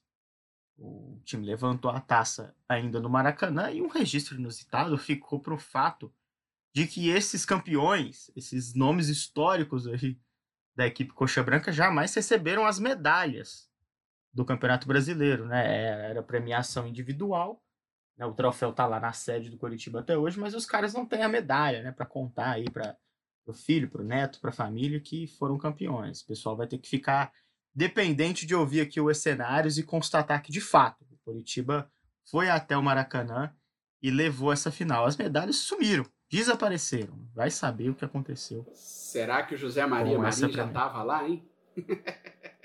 é, é, que ele já estava nesse, nesse bastidor aí, nessa vida, não tenho dúvida nenhuma, né? José Maria Marinho estava lá quando Charles Miller chegou com a bola ao Brasil. Mas não sei se nesse meio de tanta cobra aí, né, nessa final, nesses campeonatos dos anos 80, o Marinho parecia até um, um garotinho, né? É, um anjo. Bom, é, passada a grande final, né, as duas equipes iniciaram a preparação para os campeonatos estaduais. Já que vale, é bom lembrar, né, esse jogo aconteceu ali em julho, né? Então foi a, terminando a primeira metade do ano de 85. Coritiba e Bangu teriam pela frente ainda o Campeonato Paranaense e o Campeonato Carioca. Eles entravam então ali nesses certames regionais carregando o favoritismo de terem chegado à final do Campeonato Brasileiro, Coritiba ainda mais por ter sido grande campeão. No Rio, mesmo com adversários poderosos, o clima de Bangu, é, lá em Bangu, né, era de que o time estava preparado para enfim voltar a levantar o caneco do estadual, que como disse o Brunão no pré-jogo não levantava desde 1966. época que o Castor já começava a dar seus primeiros passos dentro do clube da Zona Oeste. No Paraná, o Atlético levou os dois turnos decisivos do Campeonato Paranaense e faturou o campeonato. Curitiba só foi terminar na terceira colocação, então não deu certo, né? Não sei se os caras ainda estavam ressaqueados pela conquista, mas acho que essa derrota para o torcedor coxa branca pouco importa, né? O Atlético acabou levando o estadual, mas o Curitiba era o grande campeão nacional. Pôde tirar essa onda com o Atlético até 2001, que foi quando o rival finalmente conseguiu feito do mesmo tamanho. O Índio, no entanto, brilhou e terminou o campeonato como artilheiro. Bom jogador índio, que a gente falou que teve passagem destacada por essa partida que a gente contou há pouco, mas um cara que, que tinha seu mérito, né, tinha seu talento e foi o artilheiro do estadual ainda em 85. No Rio, a final foi decidida em um triangular final, formado por Fluminense, que era o campeão da Taça Guanabara, o primeiro turno, o Flamengo, campeão da Taça Rio, o segundo turno, e o Bangu, que somados os dois turnos teve a melhor campanha. Flamengo e Fluminense empataram em 1 a 1 nesse primeira partida do triangular. O Bangu venceu o Flamengo por 2 a 1 e na partida decisiva o Fluminense venceu o Alvirrubro por 2 a 1 de virada. Em partida histórica, essa sim muito relembrada pelo torcedor do Bangu e reclamada até hoje, com confusão de arbitragem, porque o José Roberto Wright o juiz mais decisivo da história do futebol internacional. Ninguém decidia jogos como ele. Nem ju o juiz, não. O ser humano mais decisivo da história do futebol é... aprontou das suas, né? O, o Bangu reclama muito. De... O Bangu saiu na frente nesse jogo, na final do Carioca. Reclama muito de uma falta que originou o gol de empate do Fluminense. E no último lance do jogo, o Cláudio Adão, que chegou nessa segunda metade do ano para a equipe do Bangu, saiu é, cara a cara com o goleiro, sofreu um pênalti clamoroso, mas o Wright resolveu não dar, alegando que já havia antes né, do contato do jogador do Fluminense apitado o fim da partida. Ele apitou o fim do jogo no meio da jogada decisiva do Bangu. Teve a confusão, o Castor não gostou, a situação teve repercussão. O próprio Wright deu entrevista, né, falando que houve o pênalti, ele viu o pênalti mas que na verdade marcou o fim do jogo antes. Enfim, confusão típica da época e o banguense, ao banguense, né, restou apenas as lágrimas, porque foi um ano em que chegaram muito perto de ser campeões brasileiros, muito perto de ser campeões cariocas, e viram o título, os dois títulos escorrerem ali por entre os dedos. Em 86, o calendário brasileiro inverteu a ordem internacional dos estaduais, portanto, os finalistas teriam pela frente os rivais locais poucos meses após as decepções do ano anterior, ou seja, Carioca e Paranaense seriam disputados já no comecinho de 86.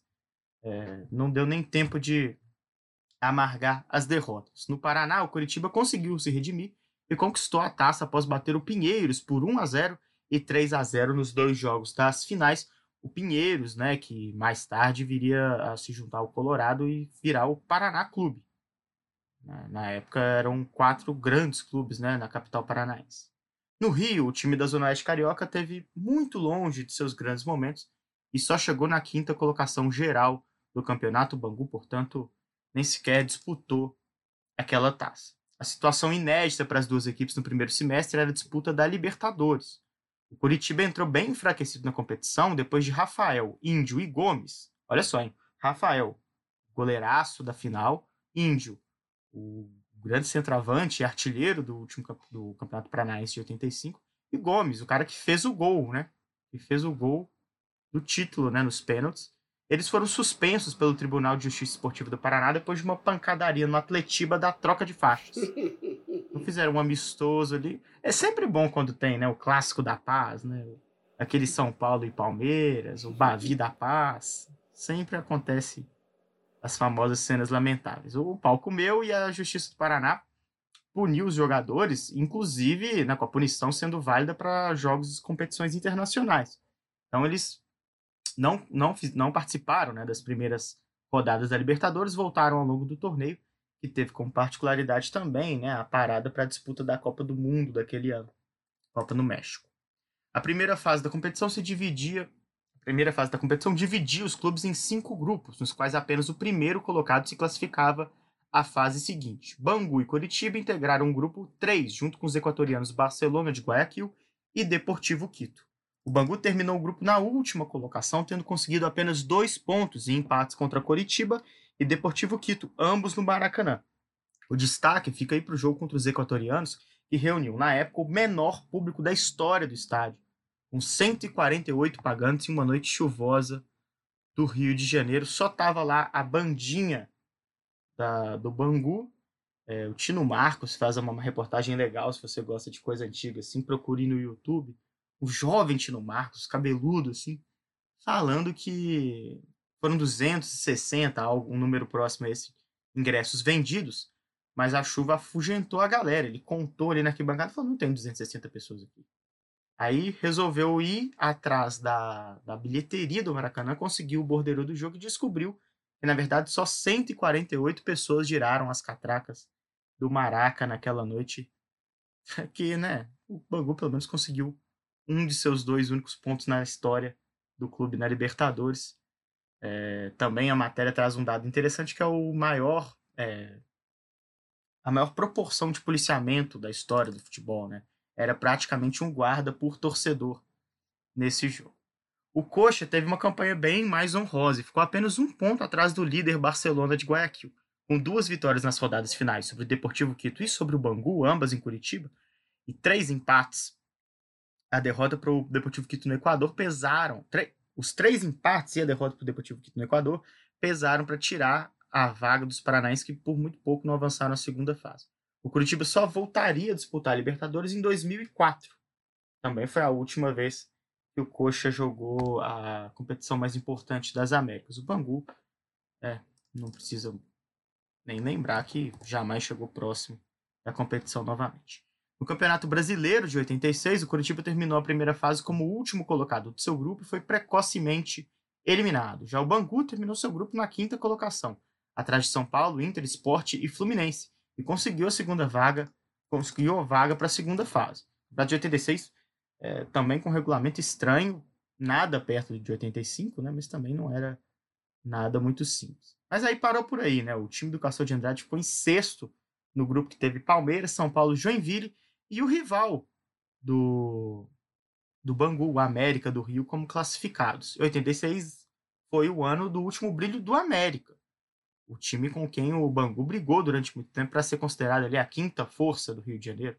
O América chegou até a semifinal do Campeonato Brasileiro quando foi desclassificado pelo campeão São Paulo, que venceu aquela disputa contra o Guarani. Tá aí então um recorte do pós-jogo, um recorte que mostra também, né, outra época do futebol, o, uma final entre São Paulo e Guarani, não deixa de ser inusitado, apesar do Guarani ter um, um grande destaque na época, né? Foi campeão brasileiro, inclusive em 78. O América chegando na semifinal. É, é realmente uma outra época de futebol brasileiro, muito influenciado por essa confusão de calendário, né? Esses campeonatos com regulamentos muito estranhos. Mas não deixa de ser interessante, né, Brunão? A gente vai ficando por aqui. É, é uma história saborosa de relembrar, né? Assim, muita gente hoje não faz ideia de que isso tudo aconteceu e de, também é um recado, né? A gente precisa respeitar esses times que a gente fica tendo, tendo como menores, que não tem muita história. Olha a história que tem o Bangu. E o Curitiba é um, uma grande equipe, né? Um time de primeira grandeza de uma das maiores cidades do país, mas que talvez muita gente nem, nem saiba, nem lembre que teve essa campanha vitoriosa em 85. É, exatamente. E, e é bom, né? Até para sair um pouco do eixo, né? A gente é, relembrar essa história, como eu falei no começo, né? Muitas vezes é uma final que passa batido, né? É a final esquecida, né, do Campeonato Brasileiro. Né? Muitas vezes a gente acaba esquecendo que teve essa final, que teve 90 mil pessoas no Maracanã para ver um Bangu e Curitiba, foi um jogo com bastante emoção, né? Com bons personagens, o Rafael, o Marinho, né? Fazendo excelentes partidas terminando ali com o título do Curitiba, né? E apesar de um, do Bangu ter feito um jogo muito superior, né? O Curitiba foi competente, soube se defender, né? E conquistar esse título, que até hoje é a maior glória conquistada pela equipe do, do Curitiba, que já bateu na trave, já foi vice-campeão da Copa do Brasil, né? Mas ainda não conseguiu outra conquista em nível nacional. E para quem para quem gosta, né, dá uma olhada, né, procura, pelo menos para ver os melhores momentos do jogo, né, porque realmente é muito interessante, né, e uma curiosidade, né, que o outro grande nome desse elenco do Curitiba estava no banco, que era o goleiro Jairo, né, o Jairo, goleiro histórico, o maior goleiro da história do Curitiba, ali já estava no fim de carreira, mas é, e assim como o Rafael também teve uma passagem pelo Corinthians, só que ao contrário do Rafael, o Jairo foi um goleiro significativo no Corinthians. Né? O Jairo foi campeão, o Jairo é o goleiro que tem o maior tempo é, sem tomar gols até hoje na história do Corinthians e em campeonatos brasileiros. Né? O Jairo ficou 1.038 minutos, se eu não me engano, sem tomar gols. Então é a maior série invicta de um goleiro em campeonatos brasileiros é do goleiro Jairo Nascimento, que era o, o goleiro reserva do Rafael nessa final. Ele que nos anos 70 chegou a vestir a camisa da seleção brasileira. Né? Ele que foi ali, depois de mais de 20 anos, o primeiro goleiro negro a vestir a camisa da seleção brasileira. Fica só esse parêntese aí no final, essa menção honrosa ao grande goleiro Jairo. Perfeito. É, agora que você falou, né? Eu também lembrei, era o que estava no meu radar assim para falar e a gente, eu acabei deixando passar. Você mencionou, né, que o Marinho morreu há pouco tempo. É bom também trazer aqui a lembrança dele, né? Um cara que foi brilhante nesse ano de 85, ganhou a bola de ouro da placar, disputando com poucas feras, né, em 85 do Campeonato Brasileiro, um prêmio que tinha tinha e tem, né, toda a relevância histórica, o cara que teve chance na seleção brasileira, se transferiu para o Botafogo à época dirigido pelo Emil Pinheiro, né? Então outro bicheiro, uma época tem esse esse esse aspecto, né, do futebol carioca. E um cara que teve uma vida muito triste, né? Assim, uma história muito trágica. O Marinho, em 88, perdeu o filho, morreu afogado na piscina durante entrevista para o Marcelo Rezende, né? Na época, a época repórter da TV Globo, o filho estava com ele, ele garotinho, né, jovem, criança, né, não sei a idade exata do Marlon, é, se afastou do pai e acabou caindo na piscina e faleceu. O Marinho não conseguiu se recuperar muito dessa história, teve problema com álcool, com cigarro, até realmente falecer no ano passado aqui em Belo Horizonte. Fica também esse programa como uma homenagem à memória do Marinho, né? Ele não foi o vitorioso da edição, mas acho que dá pra gente dizer que foi o melhor jogador em campo, né, Bruno? Foi. É... Ele e o Rafael, né? Porque eu acho que dá para dividir é, esse. Sim, sim. Porque o Rafael fez defesas espetaculares. Foi o jogo da vida do Rafael, né? E foi uma excelente partida do Marinho que chegou à seleção, né? Participou daquele vestibular que o Tele Santana fez para a Copa de 86. É... Mas era realmente um jogador muito diferenciado, teve também passagem importante pelo Atlético, né? É, muito técnico e também forte ao mesmo tempo, né? Na época era um pouco incomum um jogador técnico e forte, né? Ou era técnico ou era forte. Ele era técnico e forte, né? Então era realmente um grande jogador aí o Marinho. Perfeito. Bom, vamos ficando por aqui. Faço de novo o convite a você que ficou até agora nos ouvindo, né? Primeiro eu agradeço sua companhia e dá uma olhada lá no nosso feed, cara. Podcast é Cenários, tem outras 25 edições com grandes histórias para você conferir também no nosso Twitter e no Instagram. Em Twitter, arroba podcenários, Instagram, arroba podcast. Ficamos por aqui. Daqui a 15 dias estaremos de volta.